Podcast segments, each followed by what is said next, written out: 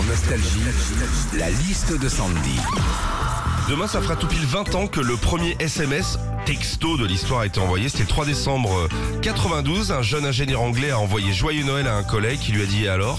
Sandy, ce matin, tu nous fais la liste des SMS qui nous arrivent parfois de recevoir. Alors déjà, tu as le SMS du jeune qu'il faut décrypter parce que oui, le jeune aujourd'hui écrit tout en abréviation. Si tu reçois par exemple un TKT-CCM, bah ça veut dire t'inquiète, c'est chamé, c'est génial en gros, tu vois.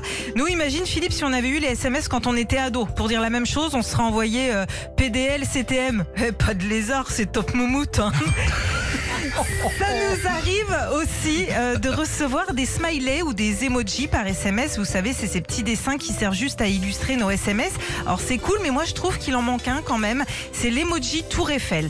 T'as la statue Moai pour l'île de Pâques, la statue de la Liberté pour New York, mais pas de Tour Eiffel pour Paris. Bon, après, heureusement, il y a plus symbolique, hein, il y a le smiley rat.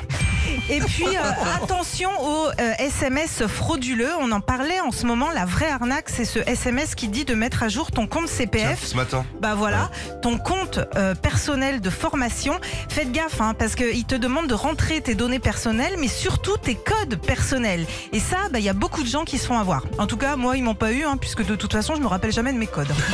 Retrouvez Philippe et Sandy, 6h-9h sur Nostalgie.